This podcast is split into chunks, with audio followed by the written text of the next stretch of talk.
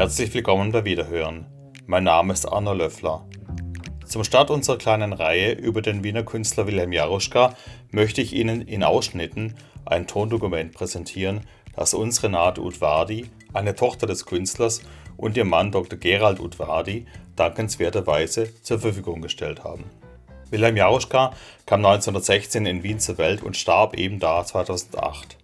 Einige Jahre vor dem Tod ihres Vaters hat sich Renate Udvardi mit ihm über seine Kunst unterhalten.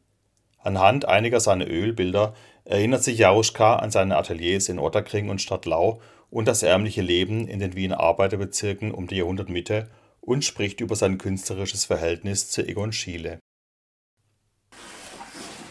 Das ist unsere Wohnung in der Kopfstraße 92, 16. Bezirk. Wäschetag, Waschtag in der Wohnung. da hängen unsere ganzen Blusen und Strümpfe von der Mutter und Handjägeln und der Ofen, auf den steht Ding, da war kurz nachher war dann ein Erdbeben und da hat es oben ins Wackeln angefangen und runtergerannt. Das war 28er Jahr, glaube ich. Der Onkel hat schön dem Karten gespielt, abgeschrunken. Los, Erdbeben, oben, geh auf die Straßen. Nicht? Und alles ist runter, weg und weg. Hat aber nicht lange gedauert, war Gott sei Dank nicht arg. Aber ich war doch erschüttert und hat uns ziemlich bewegt. Ja, das ist, das ist ja typisch ein, ein Wohnungsmilieu, ein Bild das aus dem Milieu der Arbeiterbezirke in den Vorstädten. Otterkring, Favoriten, Hernau, das waren die Milieus, nicht? das waren die Zimmer, dann, bei mir haben es eh gut gehabt, wir haben zwei Zimmer gehabt und eine Küche. Die anderen haben nur ein Zimmer gehabt oder ein Kabinett, ein kleines und die Wasserleitung draußen, Klo draußen. Das war ja alles viel, viel, viel kompliziert. Aber es war für alle und dadurch, was jeder so gehabt hat, ist, haben wir es nicht als arm empfunden. Nicht? Der Zins war ja nur 9 Schilling. Und der Herr Dr. Popper hat dann der Hausfrau immer wieder angerechnet und die Fanny hat das natürlich kontrolliert. Und wie viel hat die Fanny verdient damals? Gar nichts. Na, war was Flickschneiderin. Und wie hat sie die 9 Schilling gezahlt Die für die Miete? Von der Flick, von der Flickschneiderei. Sie hat also. Und Sie, versichert war es auch? Wie ach war- woher? Die war da durch schwarz gearbeitet, die konnte da nicht arbeiten. Der Vater ist zwei Jahre früher gestorben. Und da hat sie keine Hat, hat Pension keine, gekriegt? keine Pension, Rente, nichts hat es gegeben. Jetzt war der Bub da, der nicht ihrer war. Der hat, hat auch nichts gekriegt dafür, weil wenn der Vater gearbeitet hat, hat er was gekriegt.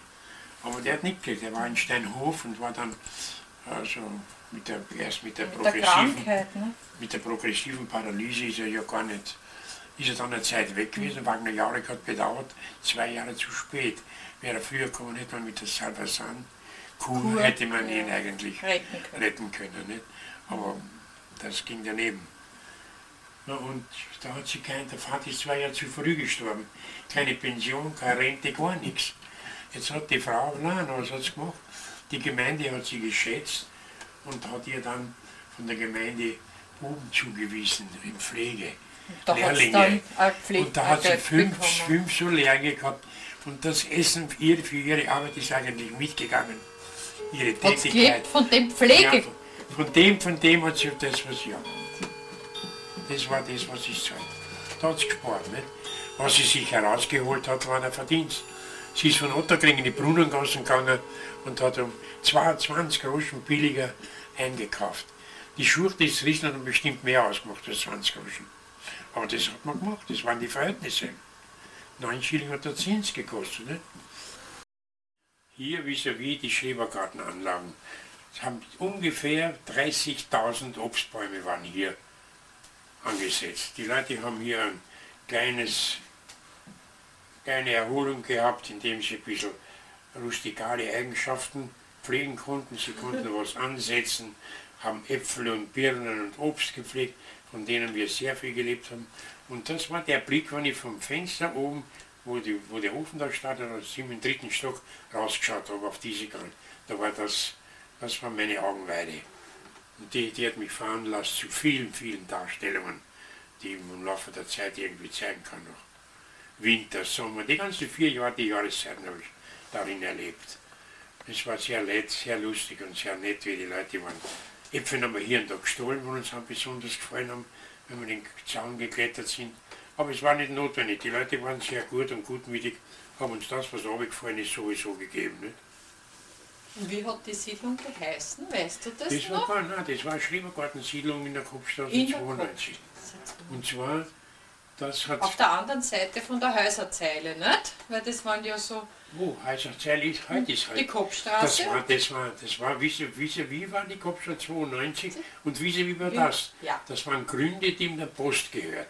Aha. Und die Post hat die dann verkauft, weil sie in kurzer Zeit sind die Sachen geschliffen worden und haben das Wohnhäuser hingebaut, die heute dort stehen und hohe Häuser, das ist ziemlich. Aber man hat viel weggenommen, nämlich die Luft, den Frühling, die Jahreszeiten, das Werden, im Winter der Schnee, im Frühling die Blüten, im Sommer, wenn die Leute in kleinen Hitteln irgendwo gesessen sind und Karten gespielt. Dann, Sind die aus anderen Bezirken auch gekommen Nein, oder nein, waren nein. das aus dem Nein, die- 16. Bezirk? das und die, die, die, Leute, die, die ja. die sind in der nächsten Umgebung, Ja. die da gewohnt. Ne? Ja. waren sehr viele Tschechen, Butschek, Kowalczyk und alles mögliche. Aber Ihr habt aber sowas nicht gehabt. Nein, wir haben das, hat ja doch ein bisschen was gekostet, nicht? Mhm. Aber das ist auf der Schmelz, es geht hinauf bis, auf, bis ganz hinauf zur Schmelz. Und oben ist dann später der Gemeindebau hingesetzt worden.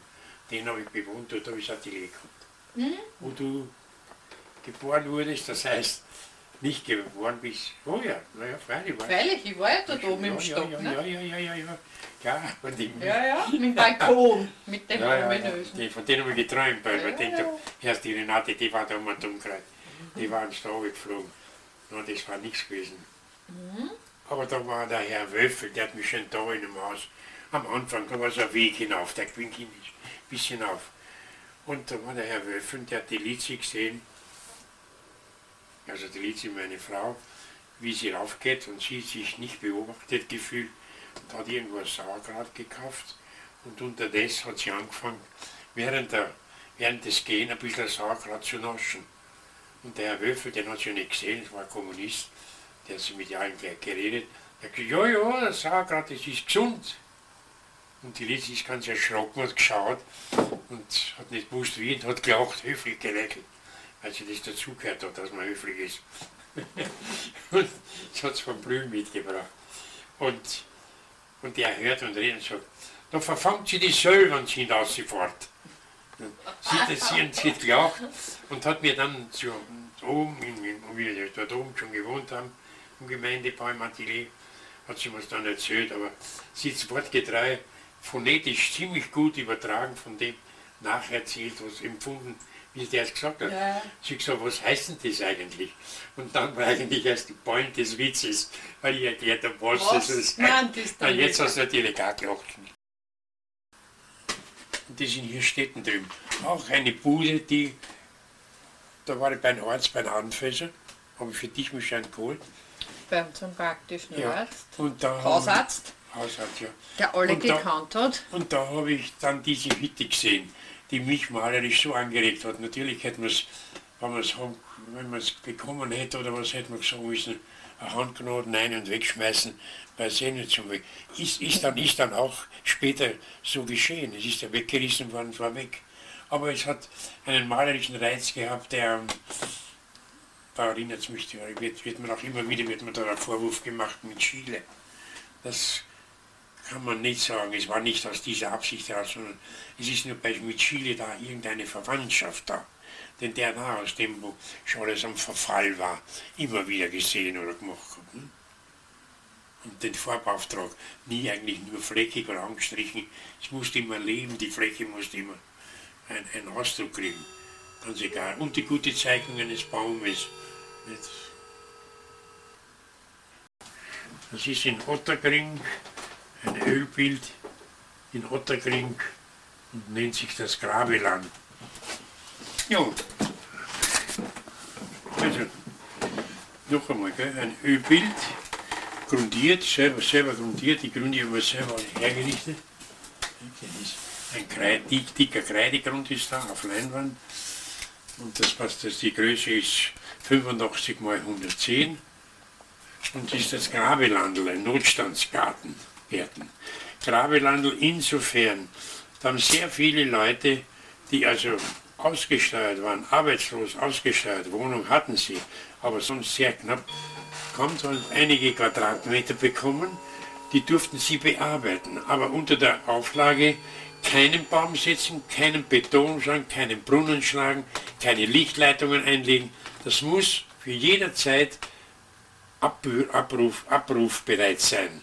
Das heißt, und hast in 14 Tagen, in drei Tagen, in vier Tagen wird da eine Baustelle das, müsste, musste alles weg sein.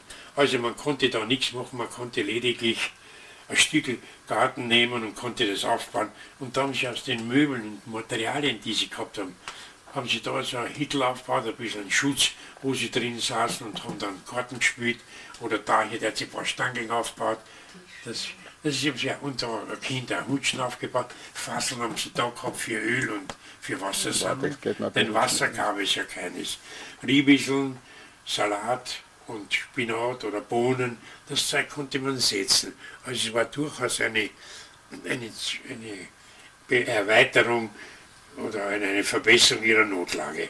Das sogenannte Grabeland. Ich glaube kaum, dass es irgendwo in der Welt so etwas gegeben hat, wo die Stadt den Leuten, den Armen, diesen Grund, der nicht zur Verfügung stand für den Bau, für eine Zeit, diesen Leuten gegeben hat.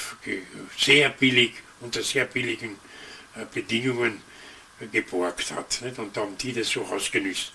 Und das war sehr interessant, das war im 16. Bezirk. Heute ist ein großer Gemeindebau dort. Die hunderttausendste Wohnung der Stadt Wien ist nach dem Krieg dort gebaut worden. Das ist dieses Gelände. Also eigentlich ist das ein Dokument, ein historisches Dokument einer sehr positiven, doch traurigen, aber sehr positiven Zeit.